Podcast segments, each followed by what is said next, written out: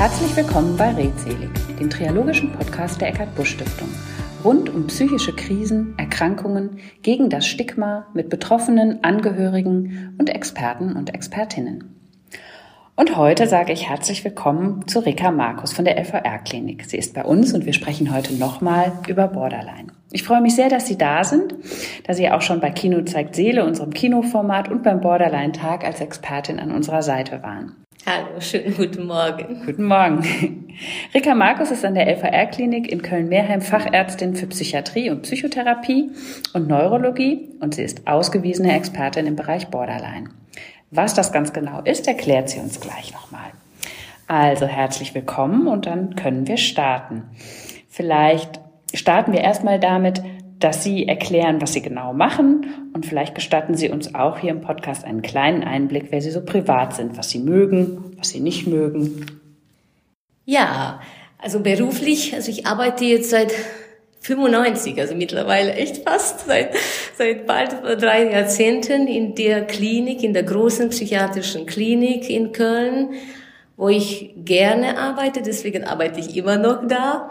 Und ich arbeite ziemlich vom Anfang an, also ziemlich schnell bin ich draufgekommen und habe gespürt, dass ich mit diesem Krankheitsbild Persönlichkeitsstörung und am ersten Borderline-Persönlichkeitsstörung sehr gerne arbeite. Dann habe ich ja sehr viel gelernt, mich fachlich ausgebildet, immer weiter. Irgendwann habe ich gemerkt, dass ich brauche noch zusätzlich einen anderen Bereich, also die Traumafolgestörungen. Dann habe ich mich auch in dem Bereich ausgebildet und das sind so die Gebiete, die Krankheitsbilder, mit denen ich täglich sehr gerne arbeite. Also meine Persönlichkeit passt dazu. Das muss man auch mögen. Irgendwie manchmal sage ich lieben, dann viele gucken mich komisch an. Aber beruflich lieben muss man es, sonst kann man es nicht mit Herz und Seele und gleichzeitig irgendwie mit Vernunft und auch Strenge und Konsequenz damit umgehen. Ja, man muss schon irgendwie brennen für das, was man tut und Leidenschaft nehmen, selbst wenn es so ein schweres Thema ja, ist. Ja, so ähnlich wie die Menschen mit diesem Krankheitsbild irgendwie auch brennen für das, was die gerade begeistert. Ja, da sind wir ja schon ein, ein bisschen mitten im Thema, ja. nämlich wie. Das geht immer so ganz schnell bei dieser. Wie, wie Borderline äh, oder was Borderline genau ist. Ich habe am 15.03. mit Annika gesprochen. Und ich denke, wir werden hier vielleicht auch an ein paar Stellen Gelegenheit mhm. haben, Bezug zu nehmen. Sie haben das Gespräch auch schon gehört, das ich mit Annika geführt habe. Und vielleicht steigen wir genau da mal ein. Was ist denn eigentlich Borderline? Wie definiert man das? Also Borderline ist definitiv eine Störung. Ich fange damit schon an, weil das ist immer für mich sehr wichtig, dass ich den Menschen das so erkläre, dass die verstehen. Also nicht der Mensch, die Person, die Frau oder Mann ist eine Störung, sondern hat eine Störung, was definitiv behandelbar ist. Und es ist, die kürzeste Fassung ist, ist eine schwerwiegende Störung der Gefühlsregulation durch unterschiedliche Faktoren, also das spielt Genetik rein, Biologie und vor allem die Erfahrungen im äh, frühen Leben, entsteht eine Störung im Gehirn, wie die Gefühle erlebt und vor allem ausgehalten werden. Und je länger ein Mensch damit lebt, desto größere Schwierigkeiten entstehen, vor allem in den zwischenmenschlichen Situationen. Es ist eine sehr quälende, sehr, sehr die Lebensqualität beeinflussende, störende, äh, äh, störendes Krankheitsbild. Das heißt, also mit dieser Störung zu leben führt zu weiteren Störungen am Ende. Deswegen ist so, dass viele auch dann Angststörung und Zwangsstörung und Essstörung und andere Sachen haben. Die hängen alle zusammen. Also mit solchen wie ein Computerprogrammstörung, äh, damit zu leben, ist in allen Bereichen sind Schranken aufgebaut. Wenn ich mir jetzt vorstelle, also auch für die, die uns zuhören, die noch nicht sich damit so viel beschäftigt haben, wie wir das getan haben beim Kino oder auch beim Borderline-Tag, ja mit verschiedenen Ansatzpunkten da drauf geschaut. Und ich höre Gefühlsregulation, Störung, dann stelle ich mir vor, dass es sehr schwierig ist, erstmal überhaupt zu dieser Diagnose zu kommen. Denn erstmal denke ich ja nur, naja, ich bin vielleicht ein bisschen anders und ähm, ist das der klassische Weg, dass die Menschen lange brauchen, bis sie verstehen, irgendwas ist nicht so ganz rund und das auch wahrhaben wollen und das als Störung anerkennen? Also das Wort klassisch merke ich schon in mir, neige ich dazu sofort zu stornieren. Weil bei diesem Krankheitsbild, das Klassische gibt es so nicht. Es ist alles, was nicht klassisch gibt. Und gleichzeitig haben Sie auch recht damit. Ja, es ist sehr schwierig, weil also alles, was die Borderliner haben, haben auch die sogenannten Normalos, nicht so ausgeprägt und nicht an solchen Stellen. Also äh, sagen wir mal, also wenn jemand sich freut, dann freut sich vielleicht situationsangemessen meistens und vielleicht ab und zu auch total daneben, aber nicht so oft und fällt nicht auf. Wenn Borderliner sich freut, dann freut sich so, dass die ganze Welt um sich herum in Bewegung bringt und es fühlt sich an wie wow. Und das vielleicht auch zu oft und vielleicht auch an unangemessenen Stellen. Und das würde noch gehen, aber das geht mit Wut so und es geht mit Hilflosigkeit so und mit Angst und mit allem. Das heißt, es gibt ständig Tornados. Es ist ungefähr so, als jeden Tag ein Tornado oder mehrere Tornados im Leben geben würde. Und das Problem ist, dass durch solche heftigen Gefühle, die sehr zu oft, zu intensiv im Alltag, im ganz normalen Alltag entstehen, entsteht in dem Körper eines Menschen mit dieser Störung heftigste Anspannungszustände. Diese Zustände sind so unangenehm und quälend, dass der Mensch hat dann irgendwann nur einen Gedanken, diese Spannung irgendwie loszuwerden. Und wie werde ich los? Jeder Mensch sucht dann im Laufe des Lebens schon im Kindesalter. Also entweder raste ich aus, schreie ich, tobe ich, ziehe zieh ich mich impulsiv zurück, rede ich mit gar niemanden, schlage gegen die Wand, äh, am Ende irgendwann mal zufällig kann ich erkennen, dass mit Selbstverletzung auch das gut abzuleiten ist oder ich merke, ich kann nicht mehr, dann sage ich, ich will mich umbringen, das Leben ist es nichts mehr, dann alle regen sich auf, helfen mir. Also es gibt Abläufe, die einem helfen, so Notlösungen zu finden. Und diese Notlösungen sind super, zwar krank, aber super wirksam. Und ähm, dadurch entsteht so ein kranker Kreislauf. Ähm, ich stelle es mir unglaublich anstrengend vor. Es ist wahnsinnig anstrengend, belastend. Annika hat auch an einer Stelle gesagt, ich will es nicht. Also ich mache es doch nicht extra. Aber die können es nicht anders. Es ist so wie ein, ein krankes Programm, was irgendwie losgelöst wurde und läuft und läuft und einen irre macht und wahnsinnig. Und wenn, wenn die Wellen, wenn die Tornados vorbei sind, dann denkt man zwar, bin ich blöd, warum mache ich das? Aber ich kann es nicht anders. Und an dieser Stelle könnte ich wieder ein Stück in die Therapie springen und sagen, ja, es ist so, man kann nicht dafür, dass diese Störung sich entwickelt hat und da ist. Und gleichzeitig im Erwachsenenalter durch Beratung soll man lernen, dass man soll aber was dafür können, dass es weggeht, wenn man gut leben will, weil man lässt, also dann lässt zu, dass man selbst weiter in diesem Krankenkomplex lebt und vor allem alle rumherum. Also dafür kann man schon was ab dem Moment, wo einem klar ist, was habe ich und wo kann ich mir was holen, dass man sagt, okay, Eigenverantwortung, ich muss sie in die Hand nehmen. Das setzt ja auch, also setzt ja eine gewisse Abstraktion dann zu sich selber voraus, dass man das ähm, auch einschätzen und beurteilen kann, so wie Sie das jetzt sagen. Wenn ich zukünftig ein Leben mit der und der Lebensqualität haben will, sollte ich mich jetzt darum kümmern. Ne? Gerade auch im Hinblick auf das Umfeld, über das wir sicherlich gleich noch sprechen. Vielleicht nochmal mm, so als Einstieg auch, was ist, sind denn so die, die ersten Symptome? Wie kommt jemand dann zu Ihnen in die Behandlung? Was ist da in der Regel passiert?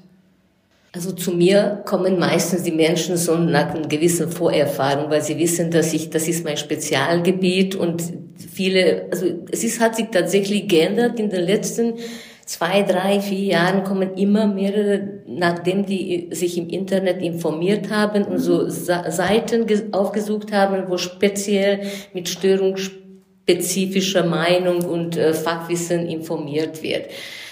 Aber die, es gibt sehr viele Personen, die sagen, jetzt nicht alle, aber die meisten, ich, ich wusste das in der Kindheit schon, dass ich irgendwie anders bin.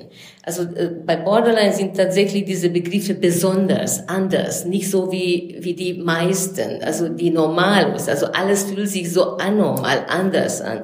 Es gibt viele Patienten, es wundert mich immer wieder, obwohl ich das, weiß ich nicht, wie oft gehört habe, die sagen, die berichten über Erlebnisse im Kindergarten, wie die im Kindergarten fühlten, ich bin anders, ich gehöre nicht zu meiner Gruppe. Das ist schon irgendwie Wahnsinn, oder? Sowas zu wissen, im Kleinkindalter schon das zu spüren. Das legt ja den Schluss nahe, dass es eine starke genetische Komponente gibt, oder?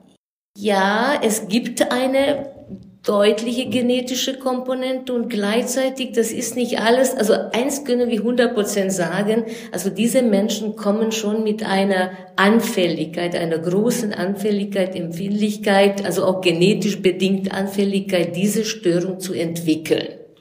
Das heißt, es kann schon im Mutterleib oder es kann vor, da vorher schon können gewisse Beeinflussungen stattfinden, die, die schon die Disposition, also die Veranlagung, dass sowas zustande kommt, deutlich größer machen als bei Durchschnittsmenschen.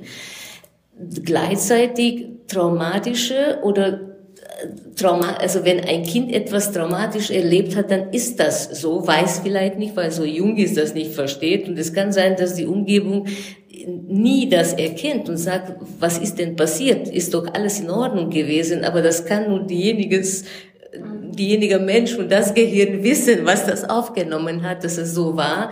Und solche Erlebnisse kommen dann dazu. Entweder sind die schon so stark, dass die auch ohne große Veranlagung das ausgelöst hätten. Also mehrere Faktoren wirken zusammen und können dazu führen, dass die gesunde, normale Entwicklung bei der Gefühlsregulation, was wir alle brauchen, sonst sonst überleben wir nicht oder nicht gut, ähm, gestört ist.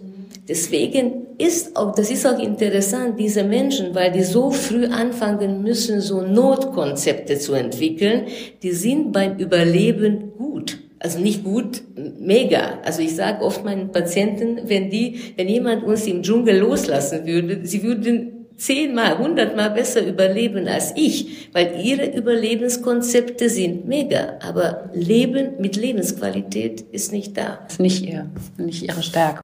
Ja, nee, das konnte sich nicht entwickeln, weil sie vom Kleinkind an oder im Laufe der Kindheit schon darauf fokussiert waren, dass die überleben. Also wo sind die, die richtig gut wirkende, aber gut, ist egal wie krank, Hauptsache überleben, also dem Tod entkommen. Und in diesem Konzept gedeihen die. Das liegt für mich, also ich komme da auf zwei Gedanken. Das eine ist, wenn das so früh so ist, und schon im Kindergarten sich sowas ähm, im Prinzip ja dann auch feststellen lässt, ähm, liegt das, legt das nicht den Schluss nahe, dass man auch sehr früh anfangen könnte, solche Auffälligkeiten zumindest so zu beobachten, dass diese Menschen nicht hinterher in wirklich eine schlimme Erkrankung reinrutschen, sondern dass man eben ganz früh vielleicht auch dann etwas sanfter interveniert, um das eben nicht so eskalieren zu lassen. Das ist der eine Gedanke. Und der andere ist, ist es dann richtig, dass ich zum Beispiel jetzt mit 40 oder 50 nicht mehr an Borderline erkranke? Weil wenn ich es heute, wenn ich es jetzt nicht habe, dann kriege ich es auch nicht mehr? Ja, sehr wichtige, logische Fragen mit komplexen Antwortnetz. Ähm, also, erstmal, nicht bei jedem ist so, dass, dass das, was ich gesagt habe, dass wir jetzt nicht so ein Kriterium, was wir bei jedem finden, im Kindergarten schon feststellen. Gleichzeitig ist jetzt so, dass ähm, diese Störung hat die Wurzeln schon sehr in sehr frühen Kindheit aber heißt nicht, dass daraus Störung wird. Wenn die Umgebung, zum Beispiel ähm, die Eltern oder eine gute Großmutter oder eine Nachbarin oder die Schule oder Freundinnen oder einfach so gute, glückliche Faktoren im Leben dazu wirken, dass eine Störung, die irgendwie Anfälligkeit da war und vielleicht schon wie eine Pflanze äh, sich entwickeln wollte, doch äh, irgendwie so abgefangen wird, abgepuffert wird und dann irgendwie die Selbstheilungskräfte oder andere Kräfte so in Bewegung kommen, dann kommt es nicht zu einer Störung. Und jetzt ist auch so, dass also auf Ihre Frage, auf erste Frage, soll man nicht früh, wäre die Antwort eindeutig nein, nicht zu früh, weil wir können, man darf auch nicht alles pathologisieren, zu krank machen, so sind die Menschen. Nicht? Wir müssen auch das Leben irgendwie auch zum Teil überleben, aber auch gut leben lernen. Also es alles ist, äh, muss gelernt werden, muss gedeihen, also zugelassen werden, dass es gedeiht.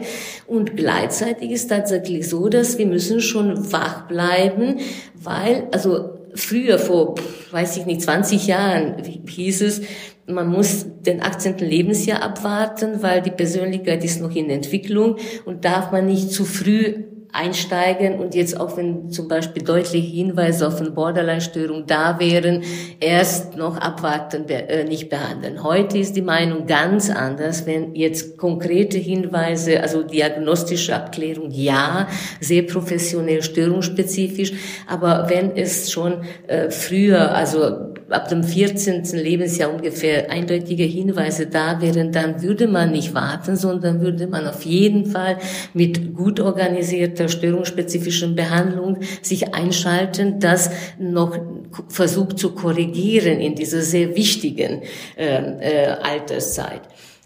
Jetzt an dieser Stelle habe ich vielleicht die Möglichkeit, noch mal einen Hinweis auf die schwierige, pubertierende Zeit.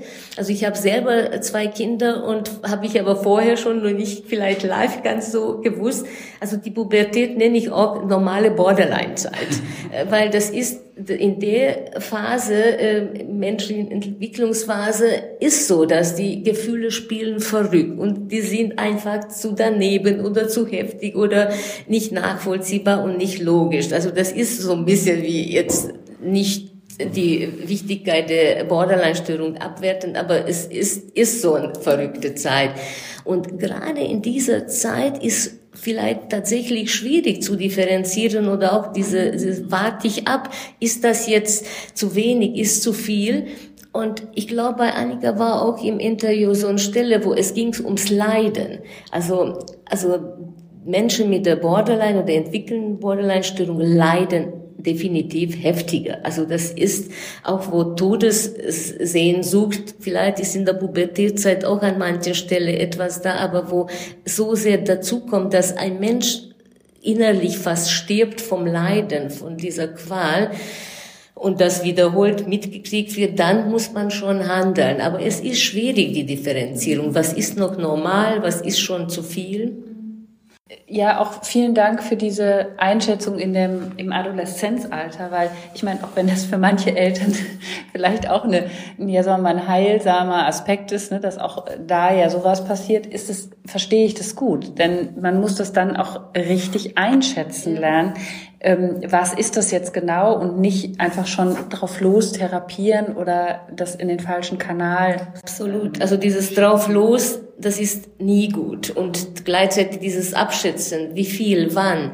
Die Eltern müssen auch diese schwere Phase durchstehen, aushalten oder noch besser wäre das Wort, glaube ich, halten.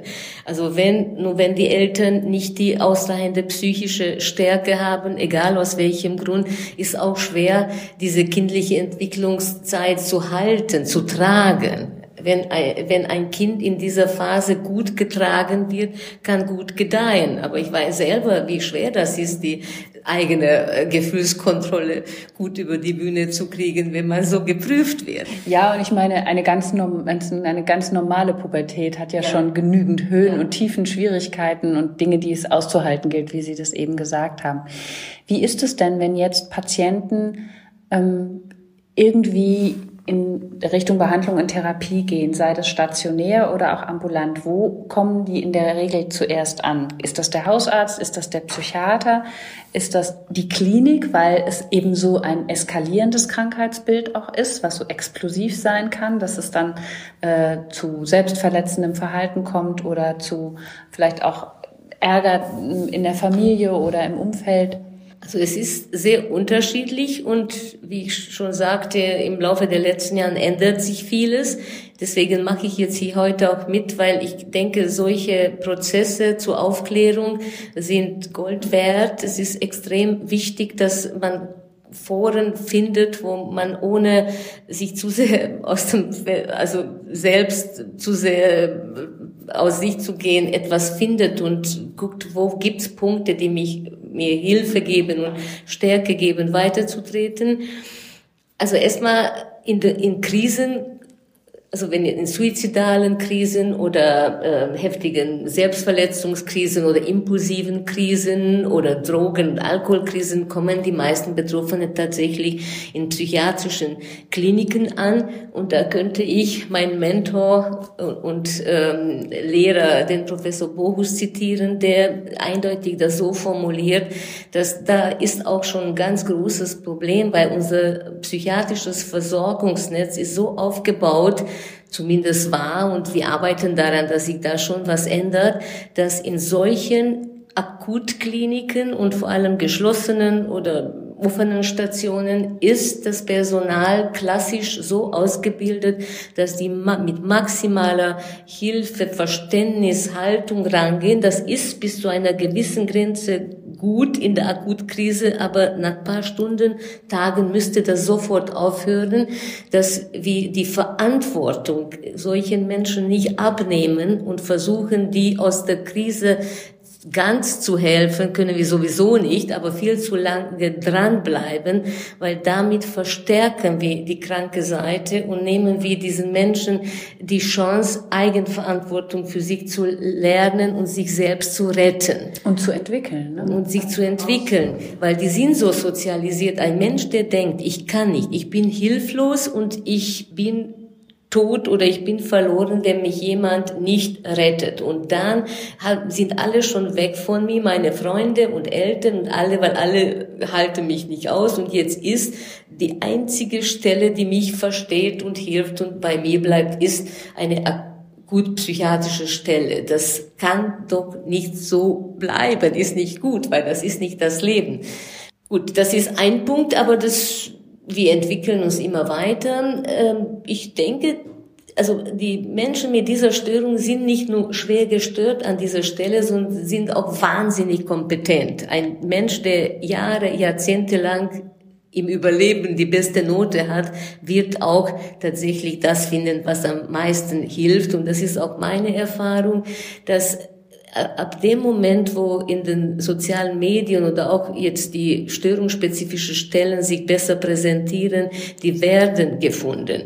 Wichtig ist, dass die Betroffenen so beraten werden, dass die verstehen, dass es geht schon darum, dass sie etwas lernen müssen, was heißt müssen sollen, wenn die wollen. Also die müssen, sollten entscheiden, will ich das oder will ich nicht. Ich erkläre denn auch so, es gibt zwei Wege. Entweder bleiben sie mit dieser Störung und das Überleben ist relativ groß, weil da sind sie Expertin. Leben sie aber nicht gut, nicht mit guter Lebensqualität und stürzen sie immer wieder ab. Oder sie sagen, nein, wenn eine Chance ist, mich jetzt aus dieser Störung rauszuarbeiten, dann will ich's machen. Dann ist es so, das ist eine harte, ungerechte Arbeit, weil es ist ungerecht für etwas einen hohen Preis zu zahlen, was man nicht bestellt hat. Ist aber so. Es gibt keine andere Wahl. Nur dann muss es einem klar sein, okay, das ist wie eine Ausbildung. Ich stelle mich und ich bleib dran und ich zieh's durch. Natürlich mit meinen Therapeuten, die wie Coacher, Cheerleader, Ausbilder sind, die mir etwas beibringen, weil ich muss quasi diese, dieses Programm, eine gestörte Gefühlsregulation, umändern, umprogrammieren in eine gesunde Gefühlsregulation. Und das ist die große Chance an dieser Störung, dass man kann in so einer komplexen, störungsspezifischen Therapie Betroffenen beibringen und zeigen, wie halte ich mich besser aus, wie erkenne ich mich besser, schneller, besser, situationsangemessener und wie kann ich meine eigene Gefühlswelt besser kontrollieren. Und wie sieht die Therapie dafür aus? Also die Therapie, die ich auch mache, wofür ich brenne, und es ist nicht die einzige, aber es ist die aktuell die best untersucht, also eine Therapieform, die sehr gut untersucht, mit Studien ähm, belegt und äh, gilt als evidenzbasiert, sehr anerkannte Und effektive Form ist die dialektische behaviorale Therapie. Es ist eine Form Verhaltenstherapie, die ganz viele andere therapeutische Methoden, Techniken äh, involviert und arbeitet Fertigkeiten basiert. Das bedeutet, dass die Menschen, äh, die mit durch diese Störung betroffen sind, lernen, sich selbst äh, genauer wahrnehmen, also Anspannungszustände, Gefühle schneller erkennen, wahrnehmen, mit welcher Intensität ist da und mit Fertigkeiten situationsangemessener steuern, aushalten. Da hat sich auch viel verändert, als ich 98, 99 angefangen habe, ähm, diese Form zu lernen und mit der zu arbeiten, haben wir oft noch das Wort runterskillen. Also mit Fertigkeiten sind rund, sich rund, von Anspannung sich runterleiten benutzt. Äh, und lange Zeit hat dieses Runterskillen aus Anspannung sich rausholen, hat die Therapieform dominiert. Das hat sich insofern deutlich geändert und der Schwerpunkt wurde umgesetzt, dass natürlich ist auch wichtig, dass aus hohen Spannungszuständen, wo der Mensch nur einen Gedanken hat, sich umzubringen oder einfach sich aus dem Leben zu bomben, sich runterfahren etwas, also runterskillen, aber gleichzeitig viel wichtiger ist, die Gefühle aushalten lernen und aus, also halten, tragen lernen. Und das wirkt am Anfang für Betroffene unmöglich, unglaublich. Die sagen, das kann man nicht, das kann man nicht, das ist der gefühlte Tod. Aber das geht. Es geht mit, mit Begleitung, mit Ranführen, mit Erklärung. Und es ist tatsächlich so, diese Momente muss man richtig so durchstehen. Es ist ungefähr so, als man sagen, da ist die Hölle, da ist der Tod und wir gehen jetzt gemeinsam durch, dass der Mensch eine neue Erfahrung macht, das, es ist nicht so, wie ich fühle, das ist, ist aus, sondern ich kann es tragen, aushalten. Und das ist, oder den Schmerz irgendwie tragen. Das sind sehr schwere, eine Zeit lang sehr schwere Erfahrungen und gleichzeitig das Stützen dann von innen, weil das gibt einem die, Erfahrung, okay, es geht und da, damit wächst man von innen. Sie können das so anschaulich schildern, dass ich da förmlich selber drin bin. Also, ne, auch wenn man jetzt vielleicht nicht so, so eine Persönlichkeitsstruktur hat, aber dass ich das, ich kann das gerade ganz äh, doll nachempfinden. Für unsere Zuhörer aber vielleicht auch nochmal diese Frage, das heißt, Medikamente oder eine medikamentöse Behandlung gibt es keine klassische bei Borderline, so habe ich das gelernt. Es gibt für die Komorbiditäten, also das heißt, wenn die Depression, die Angst, Zwangsstörung dazukommt, unter Umständen welche, aber für Borderline an sich gibt es kein Medikament. Nee, für Borderline gibt es nicht. Da gibt es nur quasi diese Art, ich nenne es oft Umprogrammierung, weil wir leben in einer Zeit, wo dieses Wort so relativ, also man muss sich selbst oder soll man sich selbst umprogrammieren mit therapeutischen Hilfe, wenn man will. Das betone ich immer. Keiner muss oder keiner wird gezwungen, gesund zu werden. Also das darf jeder für sich entscheiden. Und wenn jemand sagt, es ist so schlimm, ich bleibe mit der Krankheit, dann ist das auch okay. Da würde ich mir nie Ironie oder Sarkasmus in diesem Bereich erlauben. Also wenn etwas so schwer ist und jemand sagt, ich kann es nicht, dann ist das so. Da muss die Gesellschaft einen Menschen auch mit dieser Krankheit so tragen und weiterhelfen. Nur wenn jemand sagt, wenn ein Weg gibt, dann will ich's doch, dann gibt es den Weg, super Weg. Und mein Ziel ist, dass äh, ich Betroffenen beibringe, wie die sich aus der Krankheit kommen. Also diese Krankheit ist definitiv heilbar. Es ist, man bleibt aber mit der Anfälligkeit. Also die Anfälligkeit, Empfindsamkeit kann man nicht heilen, soll man, soll man auch nicht, weil das hat auch sehr viele positive Aspekte. Menschen mit dieser Störung haben durch diese ganz große Empfindlichkeit, Empfindsamkeit, Fähigkeiten, die Durchschnittsmenschen oft nicht haben. Ähm, und die behalten auch, die auch wenn die jetzt irgendwie die Borderline-Störung nicht mehr haben.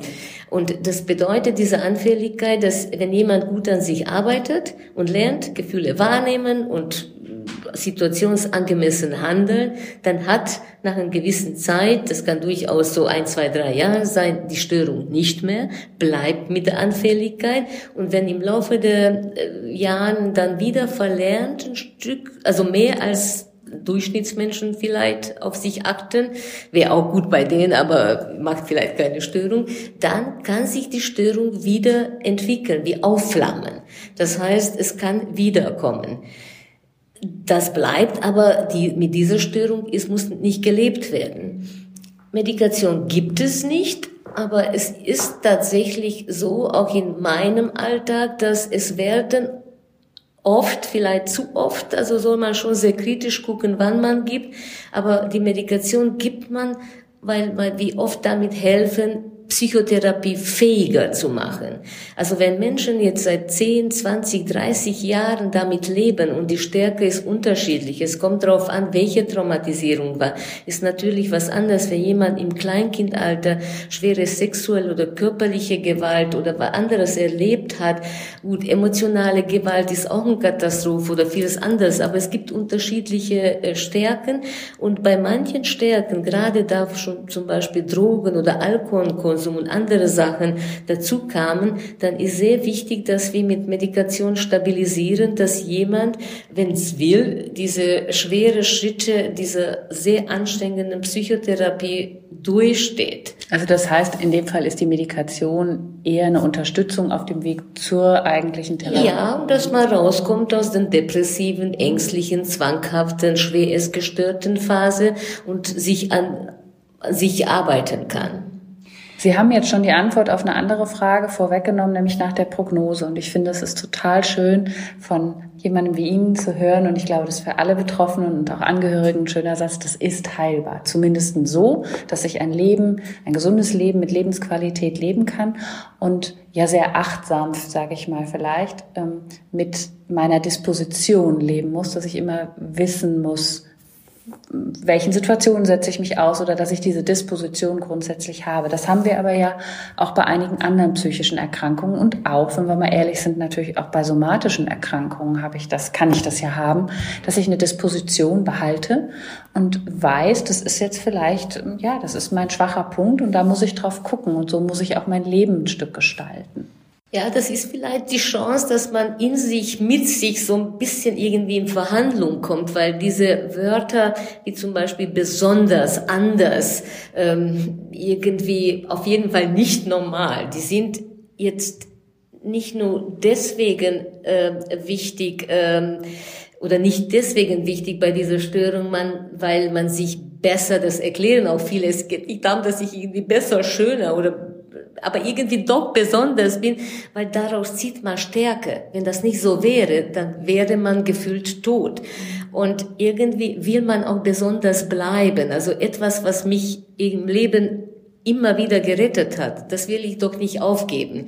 Und das zu verstehen, ich kann besonders bleiben. Ich kann mit meinen besonderen Ecken und interessanten Auffälligkeiten bleiben und gleichzeitig kann ich lernen, so zu werden, dass ich nicht innerlich immer wieder sterbe.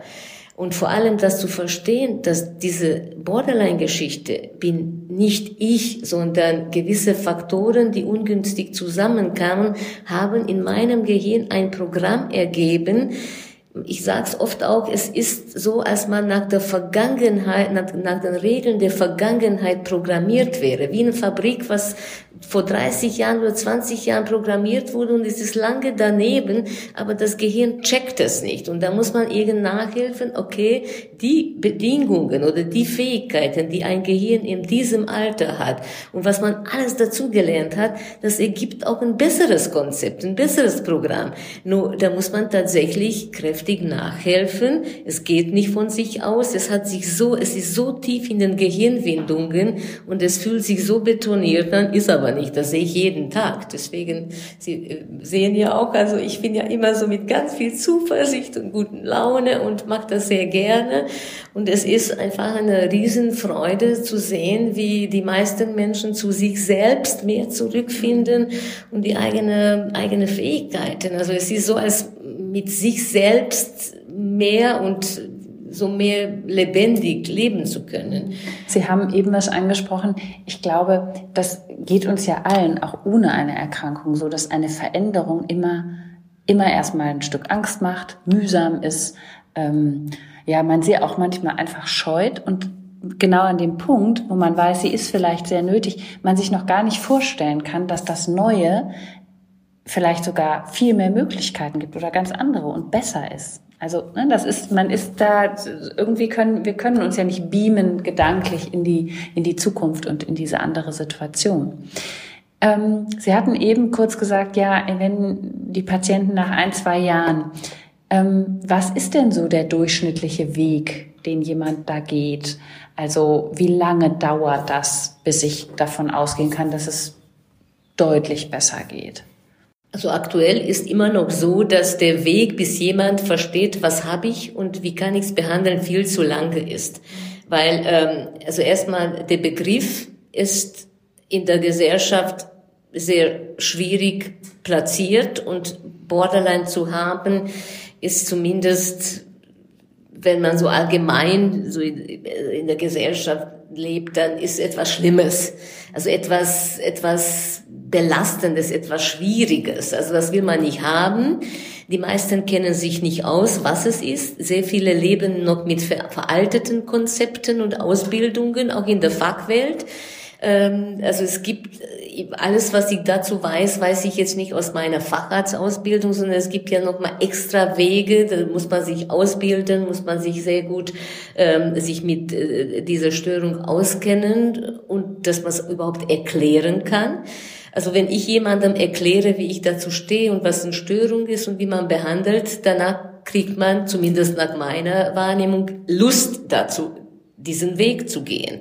Ähm, also das ist schon etwas, wo die Prognose gut ist, wo, wo sehr gute Aussichten sind. Aber die meisten Menschen, die sich da nicht speziell ausgebildet haben, haben Angst. Da flieht jeder, weil das ist etwas, da, da durch die häufige Suizidgefahr oder durch die extreme Ausartung, das ist etwas, oh, da ist irgendwie, da braucht man viel Zeit, viel viel weiß ich nicht was. Also da ist nicht etwas, womit man sich gerne beschäftigt. Soll man sich auch nicht, wenn man sich nicht auskennt. Also das ist tatsächlich, erster Punkt wäre, wenn jemand spürt, könnte etwas in die Richtung, die meisten wissen relativ schnell schon, also eigentlich vor dem 18. Lebensjahr, da irgendwas könnte und die suchen und die meisten haben auch das Wort Borderline gehört, dass die dann im Netz oder bei ähm, etwas gucken, wer hat diese Spezialisierung, wer ist so ausgebildet, dass es das mit hauptsächlich mit Menschen, Betroffene mit diesem Störungsbild arbeitet. Dass auf jeden Fall so richtig störungsspezifisch informiert, aufgeklärt wird und dann guckt, wo gibt's Behandlung für ähm, dieses Bild. Vor vielen Jahren habe ich immer so aufgeklärt, dass ich hauptsächlich, also habe gesagt, wenn es geht, ambulante Behandlung. Heute sage ich, nein, wenn es geht, und wenn es möglich ist, in, ihrem, in ihrer Umgebung dann tagesklinisch oder stationär auch, aber nur störungsspezifisch, also nur in einer Einheit, wo sowas angeboten wird, weil in zwei, drei Monaten ähm, wo man jetzt sowas wie in eine Ausbildung läuft und vom Morgen bis Abend in irgendeiner Form in diese Richtung gearbeitet wird, da, das ist ja wie eine Turboausbildung. Als ich jetzt Japanisch lernen äh, wollen würde und dann brauche ich erstmal so einen Intensivkurs, dass ich ein paar Basics habe. Sonst schuftet man jahrelang und man hat ja keine Zeit. Also die meisten sind in einem wichtigen Alter wie zwischen dem 20., 30. oder 35. Lebensjahr, da kann man sich nicht 10, 15 Jahre mit der Störung und mit der Behandlung beschäftigen. Da sind andere Dinge wie Beruf und Partnerschaft und Sex und Liebe und Geld. Das sind wichtige Themen. Deswegen kann ich nicht sagen, okay, wenn es fünf Jahre dauert oder zehn, Hauptsache schön langsam.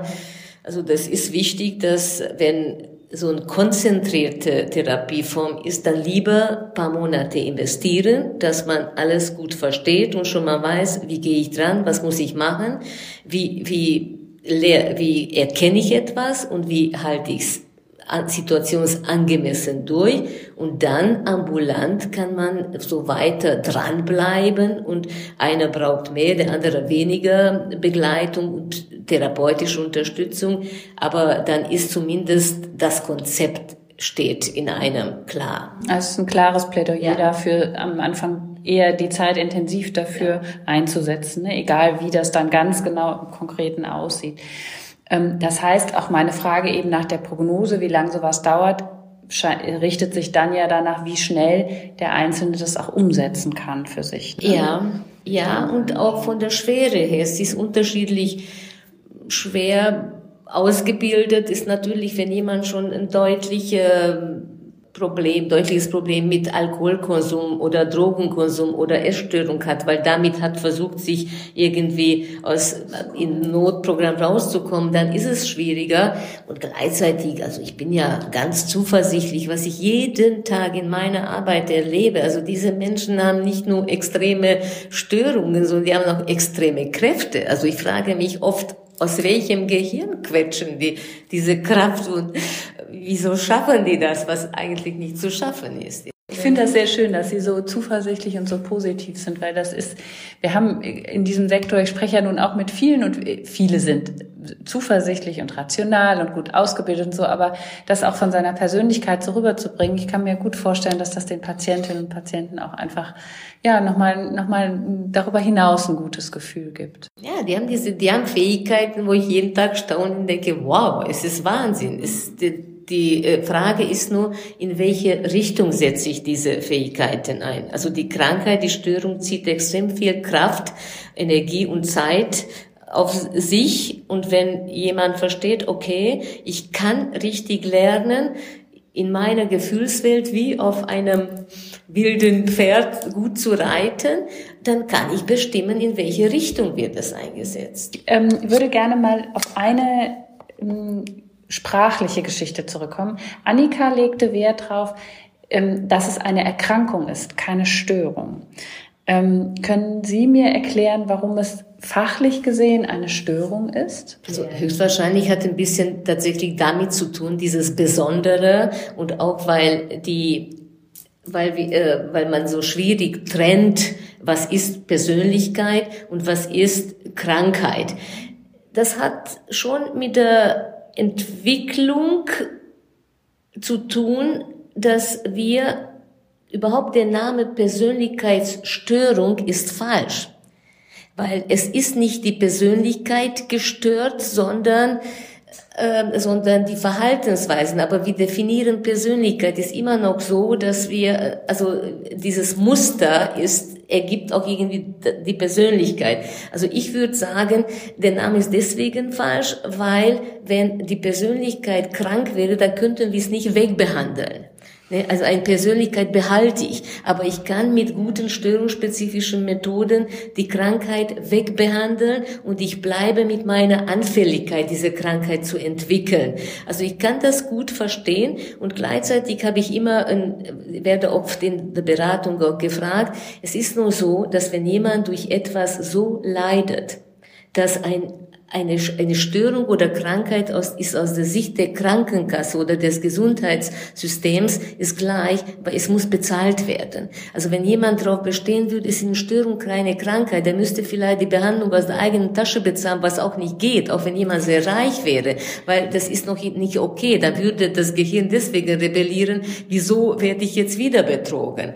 Also wenn etwas wehtut und irgendwie einem so viel Leid verursacht, dass es krank ist, dann ist es Krankheit, dann soll behandelt werden, das wird dann von der Kasse bezahlt und dann ist es so. Und wenn diese Krankheit aber wegbehandelt ist, dann bleibt man mit der Persönlichkeit. Ne? Also es ist schwierig, es wird auch daran gearbeitet, dass dieser falsche und schwierige und auch, denke ich mal, für Betroffene sehr belastende Bezeichnung wegkommt. Aber so ist nun mal unsere Welt, alles dauert lange. Das ist natürlich, das kann man manchmal ja auch nicht von oben oktroyieren, sondern das muss sich im Laufe der Zeit einfach auch entwickeln, dass man anders damit umgeht. Das ist ja auch wieder da, da kommt auch das Stigma-Thema rein. Ne? Ähm, das sind, glaube ich, auch, das sind ent langsame Entwicklungen, das kann ich nicht einmal beschließen. Ja, so ist das und gleichzeitig, wir leben in so einer Welt. Es ist wichtig, dass so eine Stärke entwickelt wird, äh, auch bei dieser Anfälligkeit, dass ich halte aus, dass die Welt solche Schwächen auch hat und lasse nicht zu, dass die so auf mich einwirken, dass die mich krank machen. Mal zu einem anderen Thema. Wir sprechen hier ja auch immer über Risikofaktoren und Prävention. Ähm, gibt es Risikofaktoren und gibt es eine Prävention? Und wenn ja, wie sieht die aus? Es, es gibt ja Faktoren, die dazu führen, dass äh, diese Störung sich entwickelt. Ich denke, es ist in der letzten Zeit viel passiert, dass Gewalt, egal in welcher Form, schneller erkannt wird und, und auch die Gesellschaft dahin guckt und hilft, nicht nur vernichtet, kontrolliert und bestraft, sondern auch hilft, dass Menschen äh, nicht ähm, in solche Situationen kommen, ob Täter oder, äh, oder Opfer.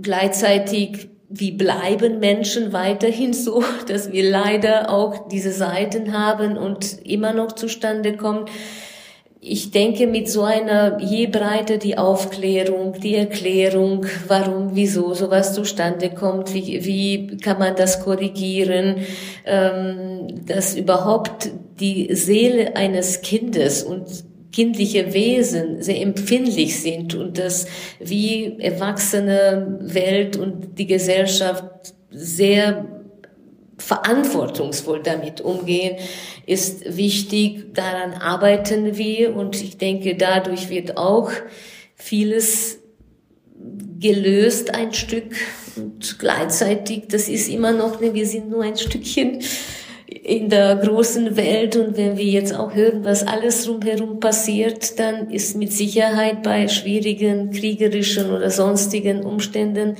nicht leicht, auch das noch zu berücksichtigen. Ja, und ich denke, dann, dann gilt das, was wir bei vielen psychischen Erkrankungen oder überhaupt für ein gesundes Leben ja eigentlich haben, dass wir gut auf uns selber achten, gut, ein gutes, gesundes Leben ja. führen. Ne? Und, und ähm, das gilt für den Körper genauso wie für die Seele, da eben auch hinzugucken. Und wenn es mal nicht rund läuft oder auch die, ich sage ja zum Beispiel mal bei den aktuellen Geschehnissen und auch dem, was wir in den letzten zwei Jahren erlebt haben, ähm, ich dann auch auf mich selber achte und gucke, ähm, wenn mir was Angst macht, wie gehe ich damit um? Ne? Wie, wie viel kon konsumiere ich die Medien? Was tue ich Gutes für mich? Was, ne? Wo tausche ich mich aus und suche ich mir vielleicht auch Hilfe, wenn, wenn ich das Gefühl habe, ich schaffe das alleine nicht mehr? Das gilt ja eigentlich für alle. Da sprechen Sie jetzt auch ein wichtigen Bereich, wo wir vielleicht, vielleicht erreichen, wie dass wir ähm, äh, weniger Gewalt zustande kommt, wenn überhaupt, und gleichzeitig unsere Sozialisation und die Gesellschaft treibt uns schon so ein bisschen in die Richtung, dass wir äh, sehr leistungsorientiert sind. Und mit Leistung kann ich sehr viel selbst sehr viel Selbstwert einkaufen, aber dann habe ich etwas nicht, was wir hier zum Beispiel auch in dieser Therapieform extrem betont machen, Selbstmitgefühl. Also das ist der Part, wo ich nicht mit Leistung, sondern einfach, dass ich da bin und so bin, wie ich bin, zu mir stehe, mich von innen halte, trage.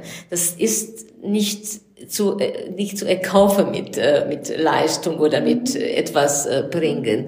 Und da sind wir vielleicht gerade in der westlichen Zivilisation nicht so stark.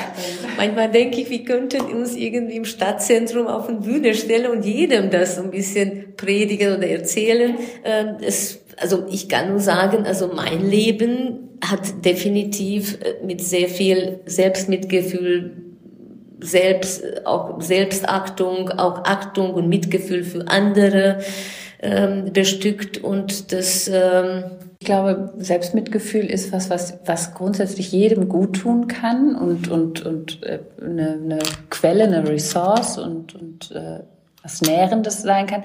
Wenn ich mich selber so in den Gedanken hineinversetze, finde ich, es ist aber ja auch eine Herausforderung, weil es bedeutet, dass ich auch erstmal anerkennen muss, dass eben vielleicht nicht alles gut ist, es ist nicht alles perfekt, ich mache nicht alles richtig und perfekt.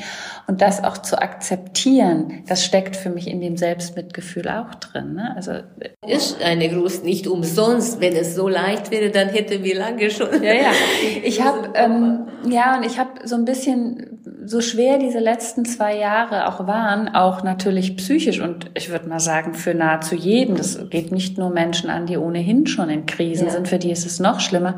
Aber ich verbinde damit auch so ein bisschen die Hoffnung, dass die Gesellschaft etwas offener, etwas durchlässiger wird eben ähm, für Menschen, die in Krisen sind, die belastet sind und dass wir anders darüber sprechen und dass dadurch eben Aufklärung, Information, so Dinge wie wir sie hier tun, einfach ein bisschen mehr Raum bekommen und wir einfach anders damit umgehen. Und dadurch kann man es natürlich auch schaffen, dass Menschen viel schneller in Hilfe kommen und wir manches nicht mehr so erleben und vor allen Dingen, dass wir es nicht mehr so stigmatisierend erleben. Das wäre zumindest ein kleines Lichtlein, was wir in, dieser, in diesen zwei schweren, zwei oder drei schweren Jahren und jetzt mit den neuerlichen Ereignissen dann eben auch mal mitnehmen könnten. Ne?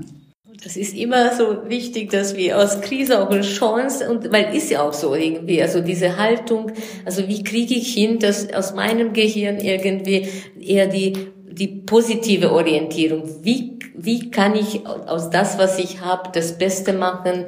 Also die äh, Situation ist angemessen, das rausholen, was mir gerade jetzt hier Sinn macht. Was ist die Rolle der Angehörigen? Ähm, wir haben, ich erinnere mich, dass wir beim Borderline-Tag ganz viel äh, auch dieses, äh, das hatten. Wir hatten die Eltern von Borderline-Kindern, wir hatten ähm, äh, den umgekehrten Fall. Wir haben da sehr viel drüber gesprochen, weil das ja auch dort eine ganz besonders belastende Situation ist. Was raten Sie Angehörigen? Was haben die für eine Rolle? Die haben sehr wichtige Rolle in der Ent Entwicklung, Entstehung und weiterhin auch im Tragen oder Halten, halten, halten sehr schön. Ähm, was rate ich denn? Also ich rate was ganz, ganz Schwieriges hinzukriegen und gleichzeitig extrem genesungsförderndes. Ich rate den eigenverantwortlich zu bleiben, egal in welcher Lebensphase, ob man jetzt ein äh, pubertierendes Kind hat, was vielleicht Persönlichkeitsstörungszüge entwickelt oder später schon erwachsen ist.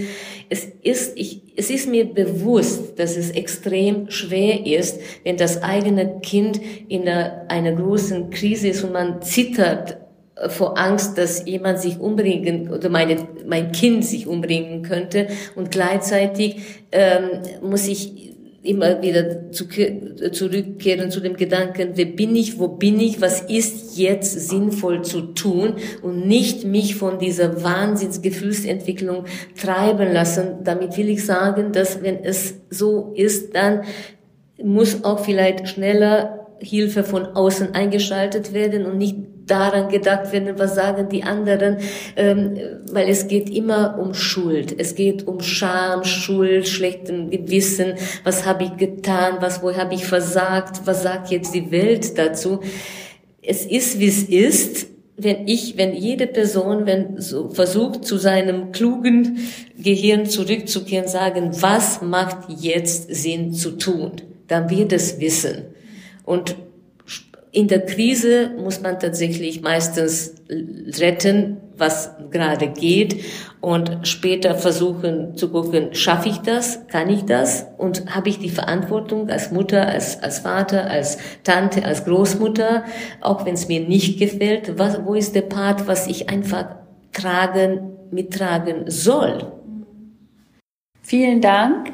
Ich habe also an dieser Stelle würde ich einfach gerne nochmal erwähnen, dass es auch eine ganze Menge guter Netzwerke für Angehörige gibt. Es gibt den Bundesverband der Angehörigen psychisch Kranker. Es gibt auch ähm, ein Selbsthilfenetzwerk für Borderline-Angehörige.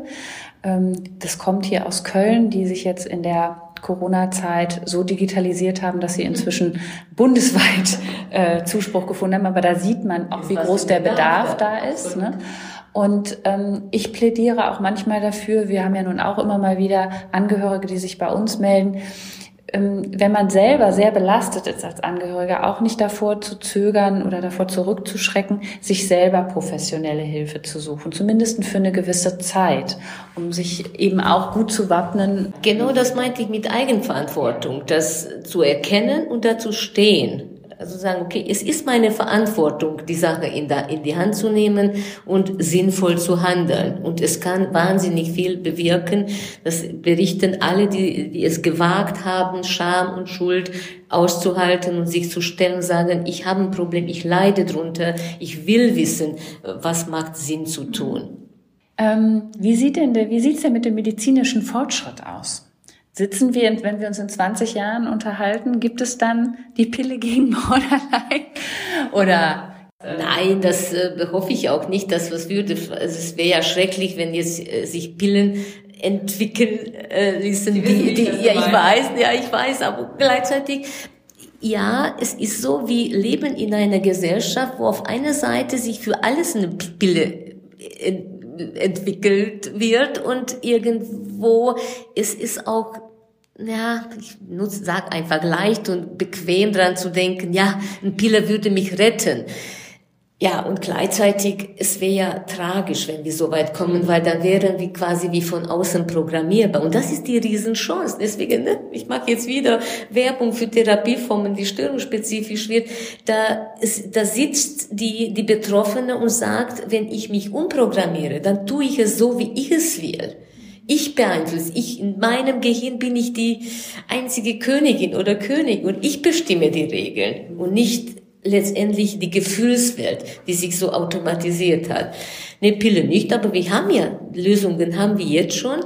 Es, das große Problem ist tatsächlich, dass es ist anstrengend, nicht sofort. Es ist nicht so, dass man sagen kann, in drei Monaten, drei Monate machen Sie es und haben Sie es weg, sondern man muss dran, lange dranbleiben, bei sich, für sich, ne, dieses für sich selbst das ist extrem wichtig und gleichzeitig kann ich damit tatsächlich schließen. Also ich würde sagen, wenn eine Borderline-Betroffene eine gute störungsspezifische Behandlung macht, lernt, in der eigenen Gefühlswelt schön steuernd und äh, mit viel Selbstmitgefühl klarzukommen, dann ist besser aufgestellt als ein Durchschnittsmenschen, der nie vor, vor etwas vom Selbstmitgefühl gehört hat. Das war ein sehr schönes Schlusswort, liebe Frau Markus. Vielen, vielen Dank für dieses ähm, ja, berührende Gespräch und ich finde, wir haben ganz viele interessante Aspekte nach oben geholt und ich danke Ihnen sehr, dass Sie mal wieder als Expertin an unserer Seite waren. Aber ich entlasse Sie nicht, bevor Sie uns nicht verraten, was wir jeden fragen, was Sie denn noch für einen Tipp für die seelische Gesundheit haben. Was tun Sie für sich? Also ich trage ganz viel rosa und pink, ganz viel Blumen. Das ist ja damit ähm, mache ich ähm, meine Gedanken und meine Gefühle schon vom Anfang an. Ich sorge dafür, dass ich irgendwie nach innen auch meine eigene Prinzessin bin und damit schenke ich ab anderen dieses Gefühl. Sehr schön, sehr schön. Es ist ein, äh, es ist im wahrsten Sinne des Wortes. Es ist rosa. Es ist ganz, ganz toll. Ich danke Ihnen ganz herzlich. Ich danke Ihnen. Ich freue mich sehr, dass Sie das sehr engagierte und sehr geschätzte Arbeit machen. Also das ist auch das ist auch, so fängt Therapie an. Insofern ja. mache Sie schon mit. Danke, danke. Das war das ein sehr, sehr schönes Kompliment. Also das freut mich jetzt sehr. Im April spreche ich mit Andrea Rothenburg über Filme, aber vor allem über Kinder psychisch kranker Eltern und was deren Schicksal ausmacht. Wir sprechen mit ihr darüber, wie solche Erfahrungen ablaufen, was man tun kann und auch wie schwierig die Corona-Situation besonders für junge Menschen ist. Wir sagen auf Wiedersehen, bis beim nächsten Mal bei Redselig. Vielen Dank, bleiben Sie gesund, auch seelisch.